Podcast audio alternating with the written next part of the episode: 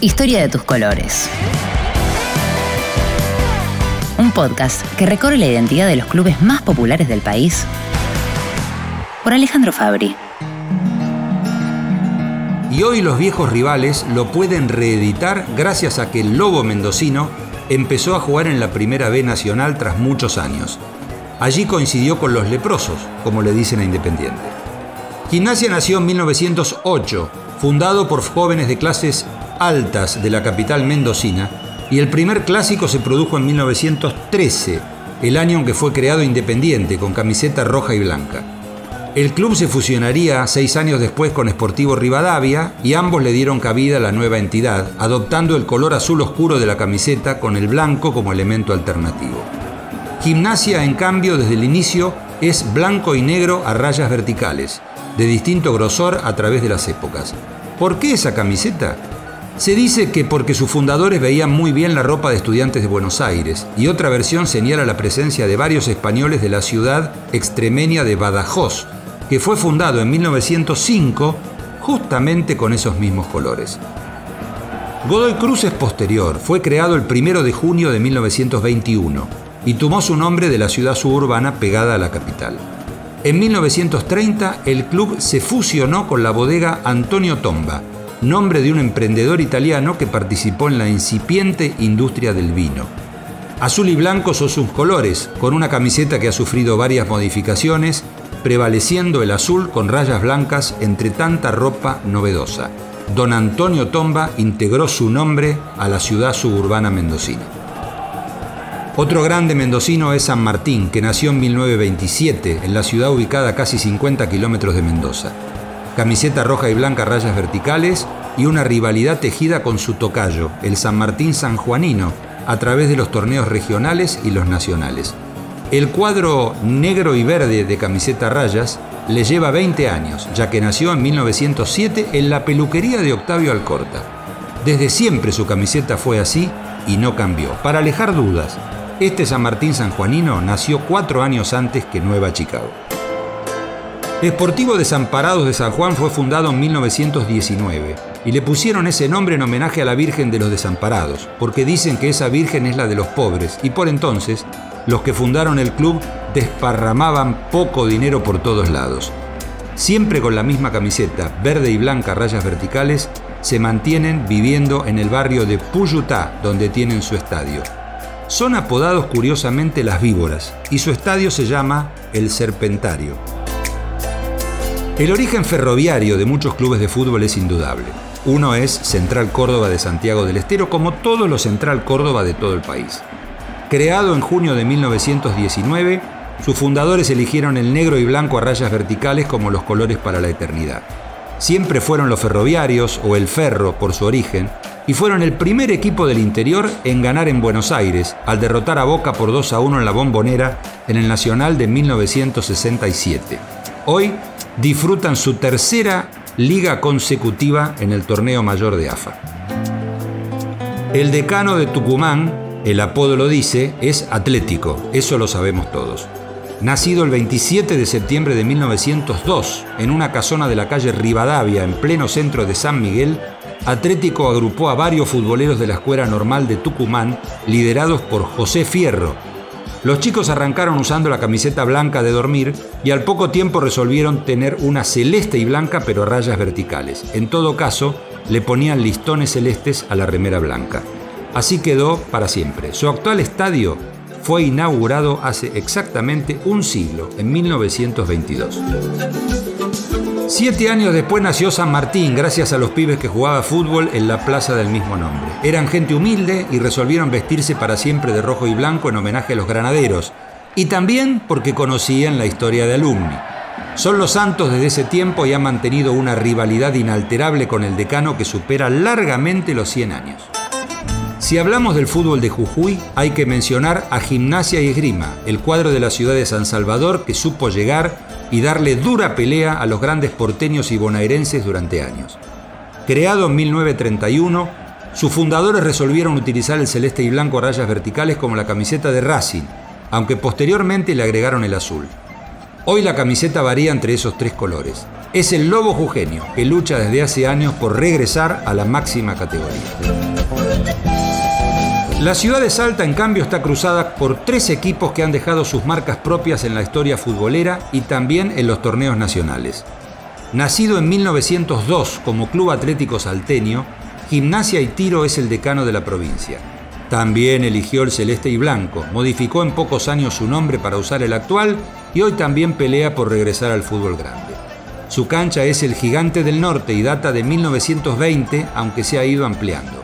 Es el Albo, o en todo caso el Millonario, por el origen de sus primeros hinchas y el apoyo que tiene en la clase acomodada salteña. Cuando el obispo Gregorio Romero autorizó a los franciscanos salteños para que creasen un centro destinado a alejar a los jóvenes de los contagios de los malos hábitos y encauzarlos en el camino de las buenas costumbres, quizás no haya imaginado que el resultado sería un club de fútbol muy popular en el norte argentino. Corría 1917 y nacía el Centro Juventud Antoniana, con cancha ubicada donde hoy se levanta el Colegio Nacional de Salta. 11 años después tendrían su estadio definitivo, conocido como la Basílica Mayor. El club creció con tres colores, el blanco por la pureza de sus ideales, el azul elegido por los fundadores y el marrón de los padres franciscanos. Todos mezclados, alternaron su opción por los tres o por uno en particular, de acuerdo a las épocas. El ferrocarril también hizo lo suyo en Salta. Por su influjo nació Central Norte el 9 de marzo de 1921 un grupo de trabajadores del Riel decidieron agruparse y darle forma a un equipo en la casa de Pedro Pastore. Eligieron el blanco y negro a rayas verticales, en principio a rayas muy finitas que luego se fueron ensanchando. Su cancha actual la inauguraron en 1955. Central Norte es el equipo que más campeonatos ha ganado en la Liga Salteña, acompañado habitualmente por mucho público y con un apodo que les viene desde siempre. Son los Cuervos. También Misiones es una provincia norteña, pero al mismo tiempo integra el litoral y la Mesopotamia. En Posadas hay una histórica rivalidad entre Guaraní Antonio Franco, el cuadro del barrio de Villasarita, fundado en 1932, y Bartolomé Mitre, el rival más apropiado. Guaraní adoptó el Antonio Franco adosado en homenaje al primer presidente que murió joven. Franco era enfermero de la asistencia pública en esos años difíciles. Fundado en 1932, se inspiraron en el River de Bernabé Ferreira, que ese año ganaría el torneo porteño de fútbol después de 12 años, con la actuación excepcional de la Fiera, autor de 44 goles en 33 partidos. La camiseta se hizo blanca con la banda diagonal roja, aunque muchos querían imponer una banda diagonal azul. Entre peleas y renuncias resolvieron utilizarlas a ambas, pero en ese orden de prioridad. Desde siempre para los posadeños, Guaraní Antonio Franco es la Franca. Seis años antes había nacido Bartolomé Mitre, no el líder conservador, sino el club que lleva su nombre. Su cancha tiene el nombre de Tito Cucciaroni, un gran futbolista de los años 50 que supo brillar en Tigre, Boca y en varios equipos del fútbol italiano. Son los auriazules porque su camiseta es idéntica a la casaca de Rosario Central, azul y amarilla a rayas verticales. En Corrientes hay un par de casos especiales con nombres y camisetas particulares. En mayo de 1918 nació el Fútbol Club Huracán, gracias al aporte de socios disconformes de Sportivo Corrientes y de Libertad. Le pusieron Huracán porque el nombre del cuadro porteño los atrajo más que otros. Arrancaron con la clásica camiseta blanca con vivos rojos, después usaron una celeste y finalmente, y de manera insólita, decidieron ponerse la casaca de San Lorenzo de Almagro. Es decir, para que quede claro, se llama Huracán y tiene la camiseta del ciclón. Cerraron la grieta de un plumazo. En 1927 fue fundado Boca Unidos, concretando el sueño de los muchachos que se sentaban diariamente en las bocas de tormenta del barrio Cambacuá, en la capital correntina. Por eso se llaman Boca Unidos. No vaya a creer que fue por Boca Juniors. Juegan desde su creación de rojo y amarillo a rayas verticales o en distintas versiones con prevalencia del rojo. Frente a la ciudad de Corrientes se levanta resistencia. Allí nació en 1913 el Negro, el equipo más popular de la provincia, Chaco Forever. Tuvieron que ser un grupo de socios de Sarmiento, el otro poderoso chaqueño, quienes se fueron de su club y le dieron vida. Blanca y negra la camiseta desde el inicio tienen su cancha en la avenida 9 de Julio de la capital y han logrado volver tras muchos años a la Primera B Nacional. La provincia de Buenos Aires tiene sus propias historias bien distintas. Bahía Blanca será la capital del básquetbol, pero también es la cuna de Olimpo, el Carbonero, el equipo que tiene la camiseta que tiene, porque el 15 de octubre de 1910 se decidió aprobar la moción de Jorge Avellanal, primer presidente y uruguayo de pura cepa, acerca de tener una vestimenta similar a Peñarol. Negra y amarilla, a rayas verticales, quedó para siempre. El nombre Olimpo lo propuso Emilio Cabral y venció en la votación a Libertad y a River Plate. Nunca esa denominación estuvo en duda en el club más grande del fútbol bahiense que tiene su estadio llamado Roberto Carminati desde 1942. Santa Marina de Tandil nació en diciembre del 13 como Club Fuerte Independencia y modificó su nombre al año siguiente. La poderosa familia Santa Marina donó una porción de tierra y allí pudo hacer su cancha. Fue fundador de la Liga Tandilense y también tomó nota de los colores ferroviarios de Peñarol, los carboneros uruguayos. Allí ganó la votación otra vez el amarillo y negro como distintivo. Junín tiene a Sarmiento, el equipo más ganador de la Liga Deportiva del Oeste, fundado en 1911.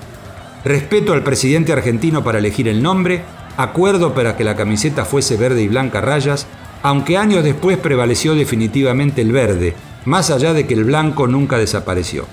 En los últimos años le dicen el kiwi, jugando en el estadio Eva Perón, inaugurado en 1951. Pergamino tuvo a un protagonista asiduo de la Primera B Nacional. Hoy, un peldaño más abajo, Douglas Hay mantiene el nombre de aquel militar escocés que combatió en la Primera Guerra Mundial y fue héroe de batalla en 1918. Cuenta la historia que cuando los trabajadores del ferrocarril central argentino le propusieron al gerente británico de Pergamino la idea de crear un equipo de fútbol, el señor Ronald Leslie les exigió que le pusieran el nombre del general Douglas Hay porque si no lo hacían no habría club. Así nació y se mantiene la vigencia del autodenominado Milan de Pergamino porque en su momento aprobaron por votación la camiseta roja y negra a rayas verticales. Mar del Plata tiene un puerto muy importante. Lo construyeron los empleados de la Sociedad Nacional de Trabajos Públicos de París, allá por 1912. Al año siguiente, un grupo de ellos resolvieron crear un equipo e inventar un club. Primero acordaron los colores que eran los de la bandera francesa, rojo, blanco y azul. Al poco tiempo pasaron a vestirse de amarillo y verde sin demasiadas explicaciones. El nombre lo hicieron artesanalmente, tomaron las primeras sílabas de los apellidos de los ingenieros y constructores del puerto. Alard, Dulfus, Silard y Wirriot. Castellanizaron la W y quedaron Al, Do, Si, Vi para siempre. Mucho más al sur, los dos cuadros de Puerto Madryn se mirarán de reojo cuando protagonicen por primera vez este año el clásico de la ciudad en la Primera B Nacional. Pero es increíble que los dos casi tengan el mismo nombre. Guillermo Brown es el cuadro creado en el 45, apodado La Banda por su camiseta blanca con una franja diagonal azul. Y el otro es Deportivo Madrid, con la vestimenta de Peñarol y de Olimpo, fundados mucho antes, en 1924. ¿Es el aurinegro o es el Depo? Pero la rivalidad estará más caliente que nunca. Historia de tus colores. Un podcast de la Secretaría de Medios y Comunicación Pública.